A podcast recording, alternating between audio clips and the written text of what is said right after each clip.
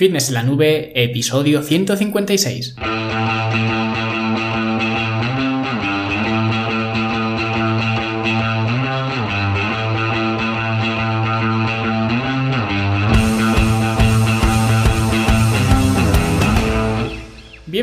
Un viernes más aquí a vuestro podcast, a Fitness en la Nube, donde hablamos de fitness, de nutrición, de entrenamiento y donde cada viernes, cada semana os traigo las técnicas, consejos, estrategias, trucos y como lo queráis llamar, para que construyáis un mejor físico y tengáis un estilo de vida más activo y más saludable.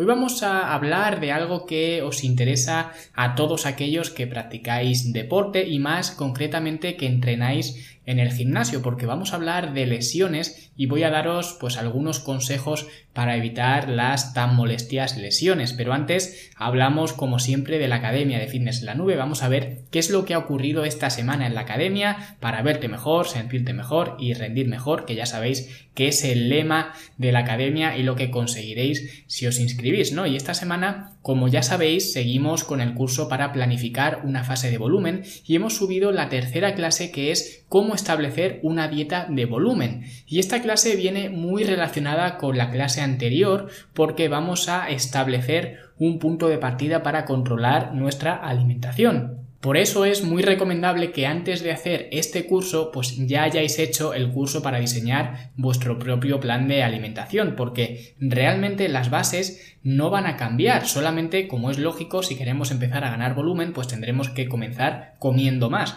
pero ya está, el resto es prácticamente igual. Y si no habéis hecho ese curso y no seguís el sistema de porciones que explico ahí, pues tampoco pasa nada, ¿vale? Porque también os digo cómo podéis establecer vuestro punto de partida con otros sistemas de alimentación que utilicéis, ¿vale? Aunque yo, como es lógico, pues os recomiendo que sigáis el sistema de porciones que explico en el curso para diseñar vuestro plan de alimentación. Y si estás eh, interesado o interesada en ganar volumen muscular, pues aprovecha para seguir este curso y además, pues todos los que hay, eh, además de este, disponibles en la academia, ¿vale? Eh, además de los programas de entrenamiento, los talleres prácticos, los planes de alimentación, mi soporte personalizado, ¿vale? Y un largo etcétera, a lo cual pues podéis acceder por solamente 10 euros al mes, ¿vale? Si queréis, pues id a fitnesslanube.com y ahí tenéis toda la información para haceros alumnos y alumnas.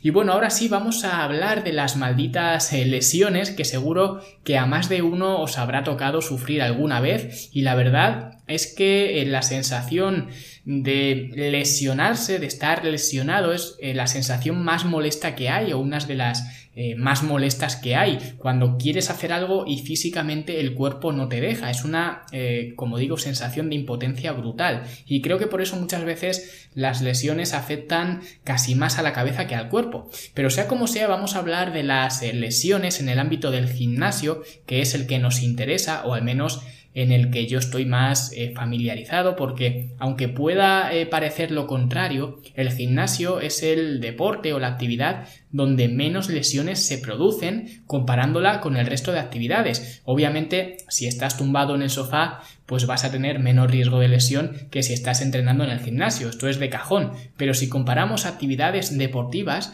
el gimnasio es el que menos lesiones deja, o vamos a decir que es uno de los que menos lesiones deja, porque realmente sería imposible comparar actividad por actividad, sobre todo teniendo en cuenta que cada día pues salen nuevas actividades que si zumba, que si aerohit, aerojump, step, body esto, body lo otro, ¿no? Entonces no se podría hacer una comparativa que tuviera todas las actividades del mundo, pero os voy a dejar una eh, tabla donde se comparan pues eh, los deportes de equipo con el running, eh, con el crossfit, los levantamientos olímpicos, el powerlifting y el culturismo. Y de estas actividades, la más lesiva son los deportes de equipo con 13,8 lesiones cada mil horas de competición y 4 lesiones por cada mil horas de práctica. Luego después, detrás de los deportes de equipo, la segunda actividad más lesiva con lo modosito que parece es el running, ¿vale? O lo que sería correr de toda la vida,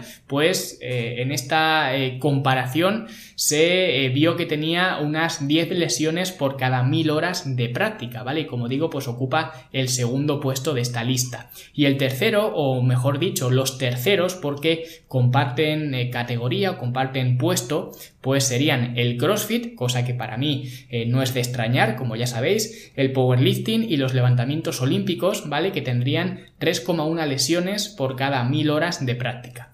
Y por último, el último de esta comparativa sería el culturismo con 0,2 lesiones por cada 1000 horas de práctica. Y como digo, os dejaré pues la imagen, la tabla con las eh, referencias de dónde se han obtenido eh, estas eh, cifras, ¿vale? En el artículo que va con este podcast, pero esto lo comento especialmente para la gente que ve en el levantamiento de pesas algo que es inevitablemente lesivo, ¿vale? Porque si tú eres ajeno al gimnasio y te cuentan pues que la gente paga por ir a un sitio a levantar eh, cargas pesadas, lo primero que piensas es que la gente está loca, ¿no? Menuda estupidez, se van a lesionar en cuatro días. Es mucho mejor salir a correr que así pues no estás forzando el cuerpo. Y esto la mayoría de vosotros seguramente que de una forma u otra que ya estáis familiarizados con entrenamientos con cargas y demás, y si me escucháis eh, desde el principio, pues eh, seguramente os interese este tema y estáis metidos en este mundo, pues no vais a pensar así, es lógico, pero es alarmante la cantidad de gente de fuera de este mundo que piensa mm, de esta forma. No, no, yo es que prefiero salir a correr, que no me quiero lesionar, pero luego resulta que el running tiene una tasa de lesiones mayor que el culturismo, aunque pueda parecer lo contrario. Entonces, bueno, esto es un poco para poner en contexto que muchas veces las lesiones son inevitables, otras muchas veces sí, ¿vale? Sí que son evitables, ahora lo veremos, pero para que no le tengáis miedo eh, a entrenar en el gimnasio y si alguien alguna vez os dice que entrenar en el gimnasio es muy lesivo y que te vas a lesionar y que demás, pues compartir este podcast con esa persona que vea las estadísticas de lesiones en actividades deportivas para enseñarle que aunque parezcamos salvajes levantando cosas pesadas, el riesgo de lesión existe, pero es incluso menor que la mayoría de actividades deportivas, incluyendo el eh, tan modosito running y que todo el mundo hace running y que todo el mundo sale a correr sin ningún tipo de, de preocupación, como si ese fuera el deporte más eh, o con menos lesiones o el deporte más suave que existe, ¿vale? Entonces, eh, cuando alguien nos eh, proponga esta situación, cuando alguien os o tengáis esta conversación con alguien sobre las lesiones que entraña el gimnasio, pues ya sabéis, compartid este podcast y, y le mandáis pues esta tabla comparativa con las lesiones estadísticamente ordenadas por, por actividad, ¿vale? El único problema, diría yo, que tiene el culturismo como tal, ¿vale? Ya os he hablado de que mm, las eh, lesiones no son tantas como pueda parecer, ¿vale? O el riesgo de lesión no es tan alto como otras actividades, pero el problema que tiene es que los patrones de movimiento son siempre o casi siempre los mismos y se repiten una y otra vez causando muchas veces lesiones que son lesiones de sobreuso, ¿vale? Como pueden ser pues las famosas tendinitis, que luego vas al fisio, eh, preocupado, ¿no? Porque tienes la molestia y tal, y el fisio te tranquiliza bastante porque te dice que no es una lesión por la cual preocuparse porque simplemente pues es una ligera inflamación, bueno ya dependerá también del grado de inflamación que tenga cada uno, pero eh, cuando te empieza a molestar y tú vas al fisio, como digo, preocupado, pues te tranquiliza bastante porque te dice que bueno, que no te preocupes, que es una ligera inflamación por el sobreuso y ya está, ¿vale? Yo lo sé porque, porque lo he pasado algunas veces y, eh, y, siempre ocurría lo mismo, ¿no? Que al final era un poco de sobreuso, necesitaba un poco de descanso, adaptar un poco los ejercicios y poco más, ¿no? Entonces, este tipo de lesiones vienen por eh, darle una sobrecarga no solo al músculo, sino también a las estructuras de sostén, ¿vale? Y por eso, eh, pues se inflaman y, y te duelen, ¿no? Entonces, una recomendación y aquí es donde entra el primer consejo de este episodio, es trabajar en los distintos planos de movimiento. Y no me refiero a lo que la mayoría de la gente entiende por varios planos de movimiento, porque la gente cuando oye varios planos de movimiento, lo que piensa es, bueno, ya he hecho press de pecho plano, pues ahora voy a hacer press de pecho inclinado y así trabajo en distintos planos de movimiento. Pero esto no es de lo que estoy hablando. De hecho, eso no sería distinto plano de movimiento, sería distinto ángulo, ¿vale? Cuando digo distinto plano de movimiento es porque hay que tener en cuenta que el cuerpo humano se puede mover en tres planos. El plano sagital, que es como si te dividieras el cuerpo en dos mitades de, perfil, ¿vale? Y esto es un poco difícil de explicarlo eh, solamente por audio, pero básicamente tener en cuenta que la mayoría de ejercicios en un gimnasio se realizan en este plano de movimiento, ¿vale? En el plano sagital. Imaginad que estáis eh, de pie y estáis en medio de un reloj, ¿vale? Pues enfrente tenéis las 12 y detrás tenéis las 6 pues cada vez que hacéis un ejercicio donde las articulaciones se flexionan o se extienden hacia las 12 o hacia las 6, estáis trabajando en el plano sagital, ¿vale? Entonces, si haces press de banca, estás en ese plano, si haces peso muerto, haces sentadillas, haces fondos, realmente la mayoría de ejercicios están en el plano eh, sagital o te hacen trabajar en el plano sagital. Luego tendríamos el plano frontal, que si nos colocamos otra vez encima de ese reloj imaginario, pues sería cuando nuestras articulaciones van hacia las 3 o hacia las 9, ¿vale? Por ejemplo, en unas elevaciones laterales o en unas eh, zancadas laterales, incluso eh, cuando hacemos eh, cool de bíceps en polea, ¿vale? En posición de crucifixión, Incluso podríamos meter aquí también las dominadas con agarre abierto, ¿vale? Porque pues abrimos los brazos hacia hacia los, eh, hacia los lados, ¿vale? Hacia las 3 y las 9 en ese reloj eh, imaginario, que básicamente se trata de hacer una abducción de, de hombro, ¿vale? Pero por explicarlo de forma más, eh, más sencilla, pues imaginaos ese reloj y cuando las articulaciones o las extremidades vayan hacia pues las 3 y las 9, estaríamos trabajando en el plano frontal. Pero si hacéis un análisis de los ejercicios que conocéis, se os van a venir muchos más a la cabeza en el plano sagital que en el plano frontal en el plano frontal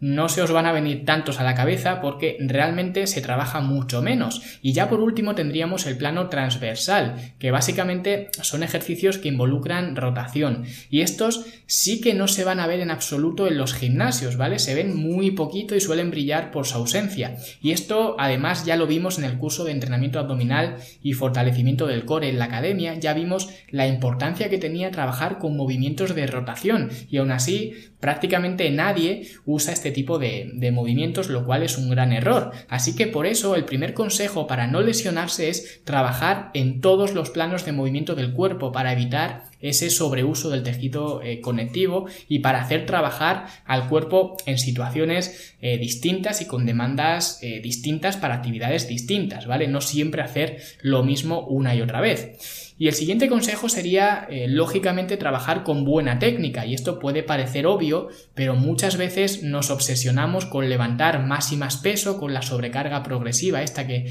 todo el mundo habla, ¿no? Y se nos olvida la técnica. Y sería hipócrita, por ejemplo, decir que yo mantengo la mejor técnica del mundo o que mantengo la técnica impoluta en todo momento, porque es normal que conforme vaya avanzando la fatiga, cuando estás haciendo repeticiones, pues es normal que la técnica cuando llegas al final de la, eh, de la serie pues eh, se resienta un pelín, porque de hecho ese es justo el momento de parar la serie, ¿vale? Pero si ya vas con mala técnica desde la primera repetición, eso ya sí que es un problema porque vas a entrar en un ciclo muy peligroso porque cuando no respetas la técnica de un ejercicio no lo haces para que el ejercicio te cueste más trabajo, es al revés, lo haces para que el ejercicio te cueste menos trabajo y lo consigues compensando grupos musculares débiles dándoles más trabajo, quitándole trabajo a los eh, grupos musculares débiles y les das ese trabajo a grupos musculares más fuertes, entonces entras en una vorágine yine en la que los grupos musculares fuertes se hacen más fuertes porque les das más trabajo y los débiles a comparación cada vez son más débiles. Entonces eh, la descompensación cada vez va siendo mayor y lógicamente el riesgo de lesión aumenta cada vez más. Entonces por eso un ejercicio que recomiendo y que por cierto no le gusta o no le suele gustar a casi nadie, pero es grabarse haciendo el ejercicio. Porque puede sonar tonto, pero cuando te ves en un vídeo te das cuenta de algunas eh, cosas, por pequeñas que sean, aunque tú pienses que estás haciendo todo bien, te das cuenta siempre de pequeños detalles que debes eh, mejorar. Así que os recomiendo que os grabéis y que veáis además muchos vídeos de otra gente haciendo esos ejercicios que luego hacéis vosotros, ¿vale? Un poco para aprender eh, por osmosis, ¿no? Porque cuanta más información metáis en el cerebro de lo que debe hacer, mejor vais a poder ejecutar el ejercicio. Así que creo que es un consejo que si podéis y si no os molesta eh, grabaros, ¿vale? Pues eh, os aconsejo que, lo hagáis para visualizar la técnica que tenéis con los, con los ejercicios y poder así corregir eh, pues posturas, vicios, detalles o cualquier cosa que no cuadre un poco con, con el ejercicio, ¿vale? Y el siguiente consejo iría muy en línea con este último, que sería escuchar a tu cuerpo. ¿A qué me refiero con escuchar a tu cuerpo? Pues a lo mismo que se refieren eh, los ladrones de los bancos cuando dicen eh, no quiero ningún héroe, ¿no? No os hagáis los héroes. No sé si eh, habréis visto esto alguna vez. Cuando entran a un banco a robar, pues siempre dicen esta frase como para calmar a la gente, que no haya ninguno que se quiera hacer el héroe, que vaya pues a armar polémica y broncas y tal. Así que que la gente se esté tranquila y que no haya ningún eh, sobresalto, ¿no? Pues esto es un poco lo mismo, siempre tenéis que dejar el ego en la puerta, ¿vale? Y hay una cosa de la que ya os hablaré en otro eh, episodio que se llama el círculo del entrenamiento, ¿vale? Que de alguna forma detalla la forma de progresar de alguien que empieza eh, totalmente novato en el gimnasio hasta que adquiere décadas de experiencia. Pues en ese círculo hay un tiempo para hacer una progresión más cuantitativa y otro tiempo para hacer una progresión más cualitativa. Pero el problema es que la gente siempre se obsesiona con las progresiones cuantitativas e independientemente del tiempo que lleve entrenando, siempre quiere progresar cuantitativamente, eh, con cuánto peso levantas, cuántas repeticiones haces, etcétera, ¿vale? Y esto eh, lo han dado los, eh, los objetivos que tanto le gustan a la gente, ¿vale? Esa filosofía de fijar objetivos SMART, que está ahora tan eh, de moda en todos los, eh, los ámbitos, ¿vale? Que eh, pues ahora te dicen que los objetivos tienen que estar detallados, ¿no? Que tienen que ser, como digo, smart, que me parece que era específicos, medibles, alcanzables y, algo así, ¿vale? No me acuerdo de más, pero que para mí al menos cuando hablamos de, del ámbito del cuerpo humano me parece absurdo. Además, en el curso de fijación de objetivos de la academia, una de las primeras cosas que digo es esta, que fijar objetivos de estos smart es una receta para el desastre cuando hablamos de cambios fisiológicos y metabólicos, ¿vale? Y sobre todo cambios también en tu estilo de vida, que no son eh, cambios que vayas a hacer de un día para otro, ¿vale? Que son cambios que se van haciendo de forma paulatina, precisamente porque no estoy a favor de fijar objetivos, sino más bien de fijar sistemas. Y esto de fijar sistemas está también ahora muy de moda, no soy el único que lo dice, lo he escuchado en varias ocasiones, también en otras eh, tertulias y demás en castellano, pero yo lo aprendí de James Clear hace eh, pues ya varios años, ¿vale? Que fue el primero al que yo se lo escuché, no sé si fue el primero que lo comentaría o no, pero fue el primero al que yo se lo escuché. Y como digo fue hace varios años y me parecía que tenía todo el sentido del mundo porque cuando tú te obsesionas con eh, técnicas, digamos, cuantitativas, como he dicho antes, con, por ejemplo, levantar más, eh, levantar más peso, me refiero, eh, con hacer más repeticiones, con intentar siempre cuantitativamente ir un paso más allá. Pues ese es tu objetivo, ¿no? Tu objetivo cuantitativo, como se puede medir, es fácil de saber si has cumplido o no el objetivo. Y probablemente ese objetivo, esa obsesión por siempre levantar más o hacer más repeticiones o lo que sea, te pueda valer para un tiempo, pero no para siempre, porque no puedes levantar más y más peso para siempre de forma lineal. Entonces, si tú te obsesionas con ese objetivo, eso te va a llevar muy probablemente a una lesión. Pero si tú te centras, por el contrario, en los sistemas, en crear un sistema, es decir, pues tu sistema es entrenar cuatro veces por semana, concentrarte simplemente en entrenar y nada más, sin estar con el móvil, sin estar por ahí pues hablando con los demás y, perdiendo el tiempo, ¿no? Y dejar el ego en la puerta del gimnasio y trabajar no en tu cuerpo, sino con tu cuerpo, ¿vale? Que esta es una de las frases que yo también utilizo mucho que la diferencia es una simple preposición, pero ya digo, a nivel mental hace mucho. Entonces, si tu sistema es ese, seguramente te vayas a lesionar mucho menos que si tu sistema es ir al gimnasio a intentar levantar cuanto más peso mejor, ¿vale? Y ya digo, esto más que nada es un cambio de mentalidad, al que por cierto, pues hago mucho hincapié en mi libro Entrenar para ganar, que lo tenéis en Amazon, porque creo que la mentalidad en un cambio de estilo de vida pues eh, que es lo que debería ser el gimnasio al final, pues es extremadamente importante. Así que no os hagáis los héroes, como dicen los ladrones, ¿no? Y empezad a concentraros en el sistema y no tanto en el objetivo. ¿Vale? El siguiente consejo sería trabajar hasta el fallo técnico, ¿vale? Otro consejo que va en línea de los anteriores, un poco de no hacer el cazurro en el gimnasio, ¿no? Ya vimos en otro episodio los umbrales de fallo muscular y el fallo técnico era el primero. Esto no significa que no se pueda nunca pasar esa barrera de fallo, pero cuanto más lejos vayas, más opciones vas a tener de lesionarte, especialmente si no cumples con los consejos anteriores de tener buena técnica, de no obsesionarte con eh, las, eh, digamos, estrategias cuantitativas y demás. Así que, de forma general, recomiendo llegar hasta el fallo técnico y no sobrepasarlo. Y ocasionalmente, pues sí, puedes hacer alguna burrada que todos hemos hecho alguna vez, ¿no? Pues alguna serie descendente, algún curl 21, algún eh, finisher eh, pues específico, alguna serie gigante o cualquier eh, cosa que vaya más allá del fallo técnico, pero de forma general no recomiendo ir más allá del fallo técnico.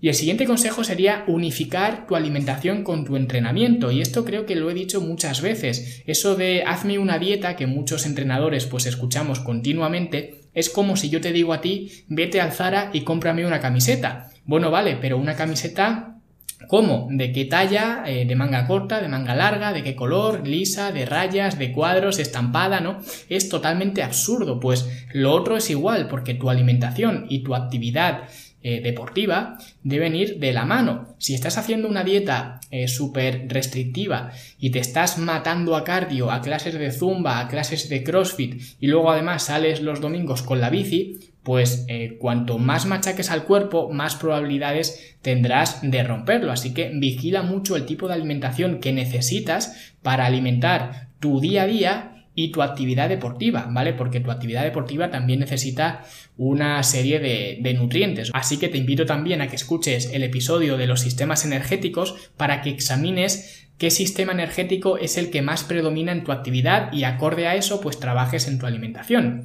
Y el siguiente consejo también eh, viene muy en línea de este, todos los consejos veis que mm, de alguna forma vienen hilados, es el de utilizar los días de descanso para descansar. Y bueno, lo primero sería tener días de descanso, ¿no? Que hay gente que le da una época por ir al gimnasio y no sale del gimnasio y se tira allí de lunes a domingo. Generalmente esta gente tampoco se va a lesionar mucho porque no aplican ninguna intensidad, porque si entrenaran intenso no podrían estar allí los siete días. Siempre lo he dicho muchas veces, puedes entrenar de forma intensa o puedes entrenar durante mucho tiempo, pero las dos cosas no puedes hacerlas, ¿no?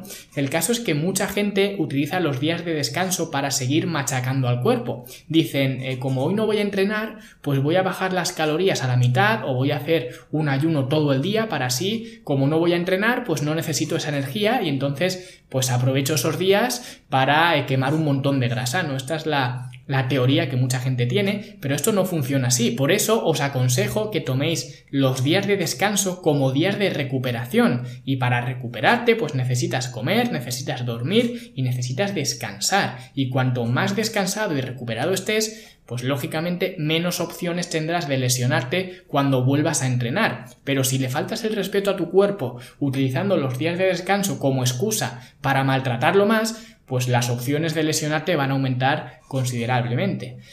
Y el siguiente consejo sería hacer tu cuerpo más estable cuando vas a levantar pesas. ¿Y cómo lo haces más estable? Muy fácil, metiendo aire, ¿vale? Es como si fuera un globo. ¿Cuándo es un globo más estable? ¿Lleno o vacío? ¿No? Pues esto es un poco igual. Tienes que asegurarte de que en cada levantamiento estás metiendo aire suficiente para que tu cuerpo esté estable y esto se hace metiendo aire no en el pecho como la mayoría de la gente hace, sino en el abdomen, ¿vale? Tienes que empezar a llenar todo el vientre de aire para de esta forma eh, ser más estable, especialmente en los ejercicios que son más complejos de, ejecutar y que más musculatura involucran. Así que respirad bien, meted aire desde el abdomen hasta el pecho y no al revés, porque si lo hacéis al revés, si metéis primero aire en el pecho y luego queréis meter aire en el abdomen, pues os va a entrar lógicamente mucho menos aire, ¿vale? Si respiráis metiendo aire en el pecho, vais a coger menos aire que si metéis aire en el abdomen, ¿vale? Y por tanto vais a estar menos estable y por tanto con más riesgo de lesión. Y estos serían un poco los siete consejos que espero que los tengáis muy en cuenta a la hora de evitar las lesiones que tanto nos eh, incomodan. Y recordad que este episodio es crucial porque todo el mundo habla de progresar, de que tenemos que progresar, de que si estamos entrenando tenemos que buscar una progresión, pero tened en cuenta que estar lesionado es la única forma de no progresar, porque si no vas al gimnasio es cuando eh, no vas a poder progresar aunque quieras, ¿vale? Así que haced caso de estos consejos porque lesionarse es un quebradero de cabeza muy malo y si podéis evitarlo pues es mucho mejor. Y nada, como siempre, muchas gracias a todos por vuestras valoraciones de 5 estrellas en iTunes, me gusta en iBox y por todo en general, por inscribiros a la academia y por todo el apoyo que me dais. Nosotros, como siempre, nos escuchamos la semana que viene. Hasta luego.